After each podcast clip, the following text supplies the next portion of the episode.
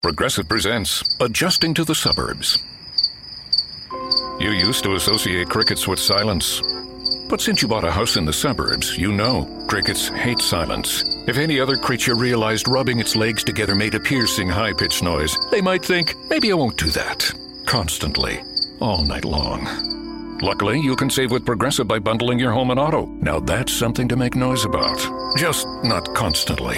Progressive Casualty Insurance Company coverage provided in service by affiliates and third party insurers.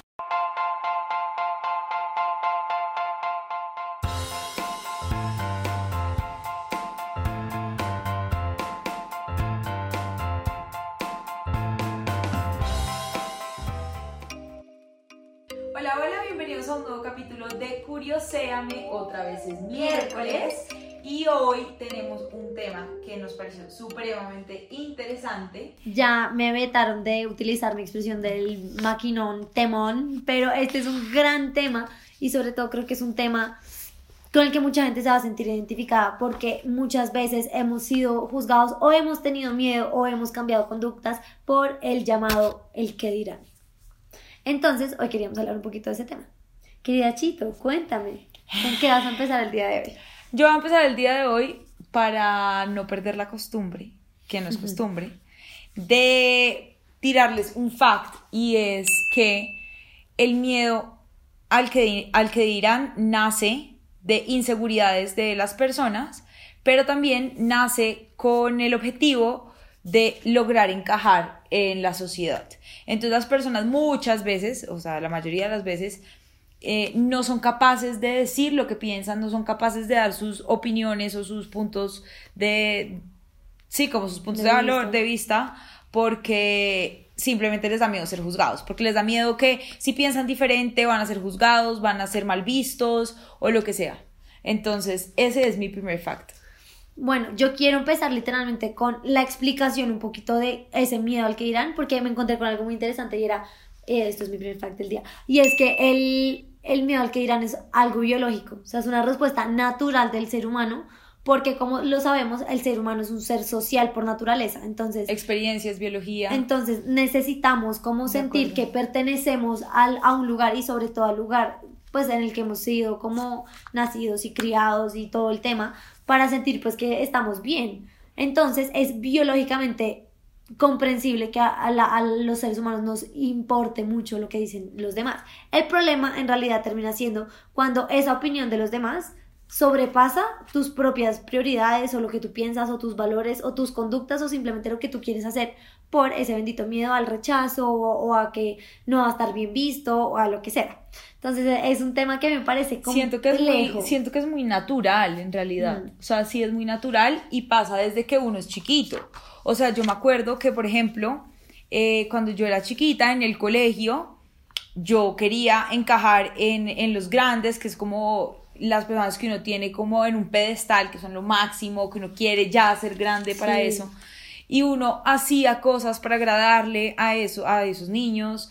O, por ejemplo, yo odiaba Facebook. Odiaba Facebook. Esa red social para mí no funcionaba. ¿En serio? Cuando era chiquita, o sea, cuando eso empezó, yo odiaba Facebook. por qué? Pero veía que todo el mundo usaba Facebook. Y yo me, me quería meter en Club Penguin.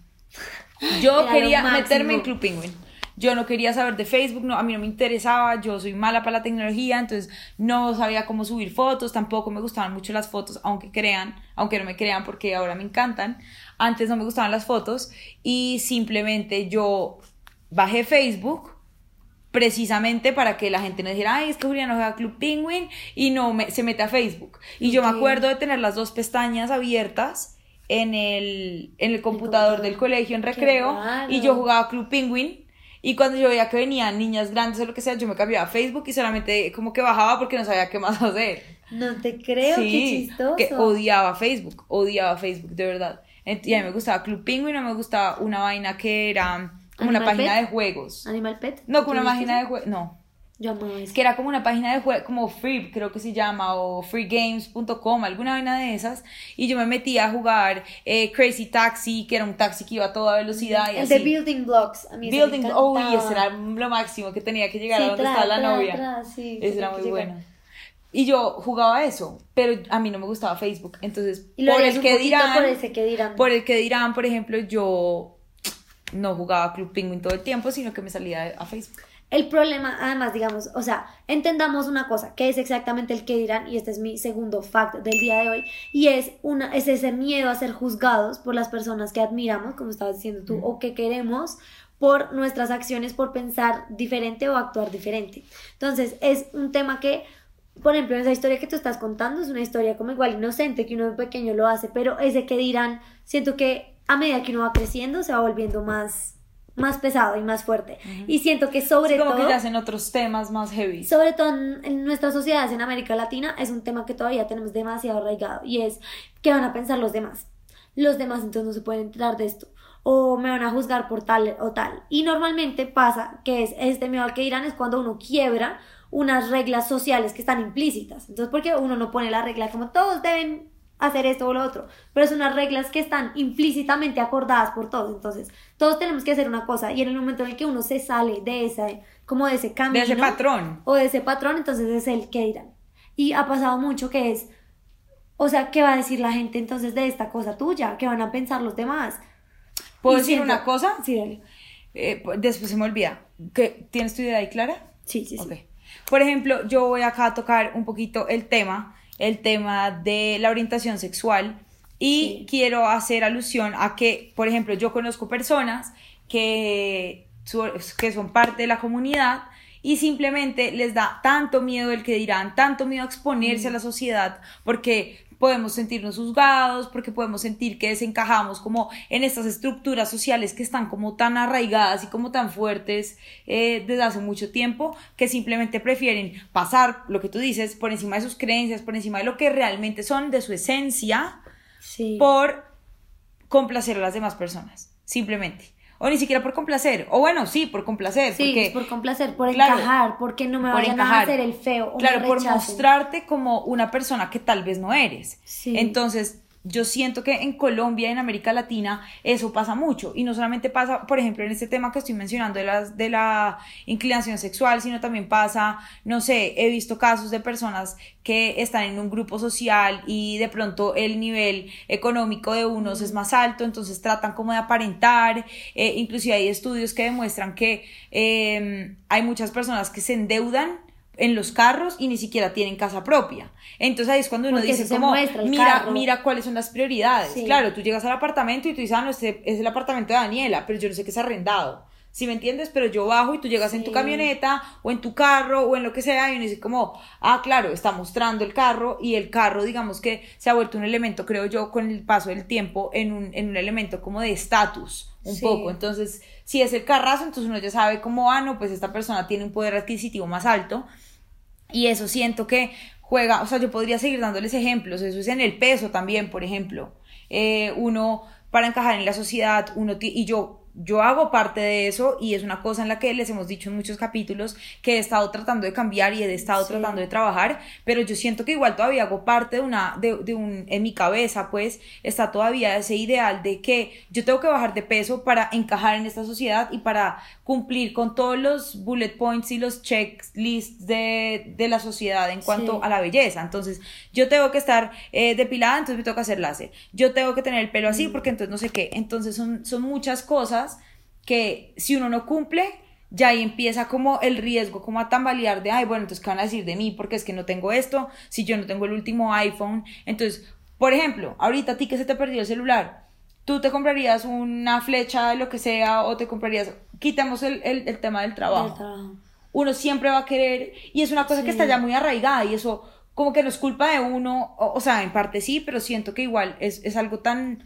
cultural, Es, que es muy de nuestra sociedad. es o tan sea, cultural que, que pues ya uno lo hace como inclusive sin pensarlo. Entonces a mí me dicen, no, se te perdió el celular, ¿qué celular te vas a comprar? Yo no voy a decir, ay, me quiero comprar el Samsung Note 5, que salió hace 7 años, ¿sí me Sí. entiendes? Yo quiero, no, yo me quiero comprar el último Samsung o, o el último iPhone o el no sé qué para las cámaras y para qué la cámara, para tomarme fotos, para subir a redes sociales, y, ¿sí me entiendes? Y mostrar lo que hago y así. Así funciona la sociedad y yo creo que así funcionan todos los, El- los aspectos del- sí, de la sociedad El actualmente. problema es que uno termina como subyugando su libertad y sus propios valores por los demás. Entonces, este tema, por ejemplo, volvamos a, a lo que decías de tu amigo o tus amigos, y es, hay personas que en verdad no son capaces de, de, de ser quienes son o de decir, oiga, yo pienso es esto, no pienso lo otro. Por ejemplo, también pasa mucho en posturas políticas. Entonces, eh, toda tu familia es totalmente derecha y tú eres una persona que tienes más tendencias de centro izquierda o de izquierda o lo que sea. Es ese miedo al que dirán, es ese miedo al rechazo y es ese miedo de en verdad no encajar en un lugar. Y yo siento, y lo siento 100%, y es que uno tiene que, o sea, cuando uno es fiel a uno mismo, uno va a encontrar igualmente que las personas van a ser fieles a ti. Y me ha pasado en la mayoría de los casos, incluso donde ha habido, no sé, decisiones difíciles, momentos difíciles, siempre creo que la vida a uno le va mostrando que lo más correcto siempre es uno ser fiel a quien uno es, lo que uno piensa, porque todo lo que uno pretende se le termina volviendo. Entonces yo pretendo lo que decías tú, por ejemplo, estoy mostrando esta plata que no tengo. Tarde o temprano eso se nota, o esta persona se endeudó hasta el carajo que para poder, no sé, suplir como lo que dicen los demás. Y es un tema que en verdad es muy difícil porque en nuestra sociedad no hemos podido aprender a no meternos en la vida de los demás. O sea, nosotros nos sentimos con la potestad por alguna razón de, ay, pero es que tú deberías estar más flaquita. Tú tienes que ser heterosexual. ¿Qué va a pensar la gente si tú no eres heterosexual? Y lo digo porque muchos amigos míos que han pasado por este proceso con sus familias, lo que más han sufrido es el tema de, les dicen, ¿y qué van a pensar los demás? No le cuentes a la demás gente. Bueno, pero no le cuentes a los demás. Porque lo mismo, los van a juzgar hasta ellos mismos como papás.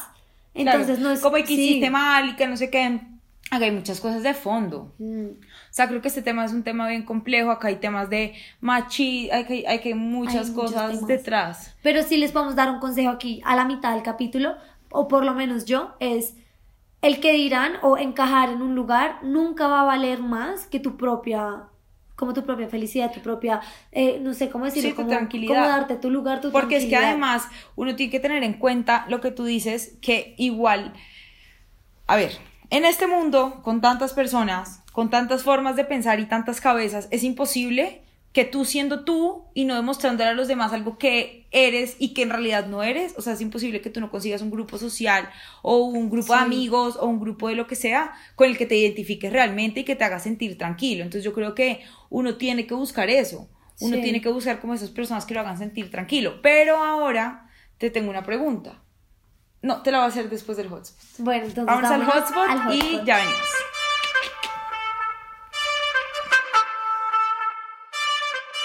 Bueno, y llegamos al mejor momento del capítulo, llegamos al hotspot y para variar yo voy a empezar. Dime una situación, Avi, en donde hayas actuado por miedo al que dirán. Uy, bueno, digamos, tengo una, cuando yo estaba en el colegio, yo les he contado que yo era muy crespa. Y hoy en día yo me cambié mi pelo porque era muy difícil de manejar y fue una decisión personal.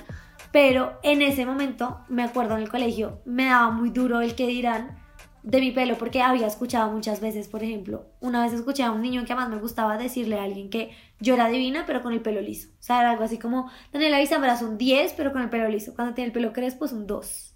Un 2. Quiero que escuchen esto. No te creo. Y uno pues además en la adolescencia que todo le parece súper importante lo que digan los del otro género y no sé qué, bla, bla, pues para mí eso fue lo peor y a partir de ahí yo me alisaba el pelo para todas las fiestas, o sea, fiesta que hubiera, fiesta a la que yo iba a la peluquería. ¿Es en serio?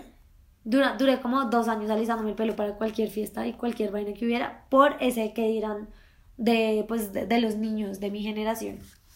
Sí. Wow. Porque ese comentario de ese man, la verdad, sí me marcó. O sea, fue como, Ok. me pareció muy fuerte. Ahora yo te tengo una pre- querida pregunta, Chito.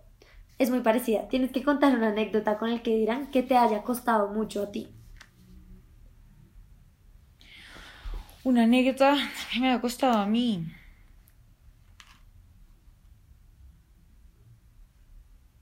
No, yo creo que vuelvo a tocar el tema, pero yo creo que el, el tema de abrirme con las personas y contar realmente quién soy y mis, y mis preferencias, eh, eso creo que fue una decisión para mí muy complicada porque yo vivo en una, o sea, no solamente como que la sociedad de este país, sino el, el grupo Pequeño. como, ajá, más reducido mío es demasiado como conservador, machista, eh, no es como que juzguen, pero de pronto un poco, o sea, un poco, de pronto sí.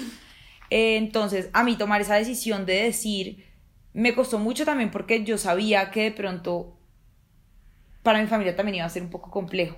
Entonces creo que en ese, pues no, obviamente no voy a entrar en detalles, pero creo que esa decisión para mí fue compleja. Y yo pensaba en mis amigos, yo pensaba en, en mis amigas, en los amigos de mis hermanos, en todo, y, y, fue una decisión muy complicada. Fue una decisión obviamente de mucho tiempo, pero, pero pues la saqué adelante. ¿Sabes? Yo que siento que es muy bonito todo ese proceso, que uno, uno mismo a veces le tiene más miedo al que dirán que lo que el que dirán va a ser de verdad. No sé sí, si tiene sentido lo que estoy diciendo. Sí, sí, uno le tiene más miedo a las personas de lo que realmente Y a veces a uno debería. los, o sea, hay, obviamente hay casos muy negativos de hay muchas respuestas y no solamente en el tema de la orientación sexual sino no sé de maneras en, que tú escoges vivir tu vida entonces no me quiero casar o no quiero tener hijos y que como así entonces vas a ser una solterona el resto de tu vida o cualquier tipo de tema que se te venga a la cabeza eh, pero es muy bonito que a veces uno sí se encuentra con reacciones muy diferentes a las que uno esperaba. Entonces, es lo que tú decías ahorita un poquito. Yo siento que uno se tiene que poner a pensar qué tanto vale la pena tú perder quién eres tú por encajar en un círculo, cuando lo que dices es que el mundo es tan grande y hay tanta gente tan diverso, además. Que, que, puede pensar más parecido a ti que ese mismo grupo donde estás y, y donde tú te vas a sentir aún más cómodo y cómoda, que a mí me parece ridículo que uno deje de ser uno quien es por quedarse con esos tres gatos, cuando el mundo es tan grande, cuando hay maneras tan diferentes de vivir la vida, cuando de verdad hay muchas personas que pueden pensar y sentir las cosas de la misma manera en la que tú lo haces. Y si no, te aceptan. Exacto. Te aceptan y, y, puedes ser tú, así no compartas lo mismo que ellos. Es que eso es lo lindo de un grupo. El otro día que estábamos en la despedida soltera de mi prima, yo hubo un momento en el que me ataqué de la risa y de que te ríes. Oigan, era una por allá tomándose fotos así como súper sexy. la otra buceando y echándole eh, pan a los, a los peces, la otra estaba bailando champeta, la otra estaba viendo el celular, la otra tomándose todo el tequila y yo decía, somos ocho personas y todas somos demasiado diferentes, pero demasiado diferentes. Y, eso es lo lindo de un grupo, como poder ser uno quien es y no tener que demostrarle a la gente algo, porque es que si no, ahí no encajas, o sea, o si no, ahí, no es el lugar. Entonces yo creo que es un poco como la reflexión del día de hoy, como uno tiene que aprender a ser quien es y darse su lugar y encontrar un lugar en el mundo en donde puedas encajar y en donde puedas ser tú realmente. ¿Ya? Pero no, yo te quería hacer Eso una pregunta. Eso te iba a decir, tú me quieres hacer una pregunta hace mil años, te iba a decir exactamente Te iba a hacer una pregunta que tú dices la pregunta es la siguiente.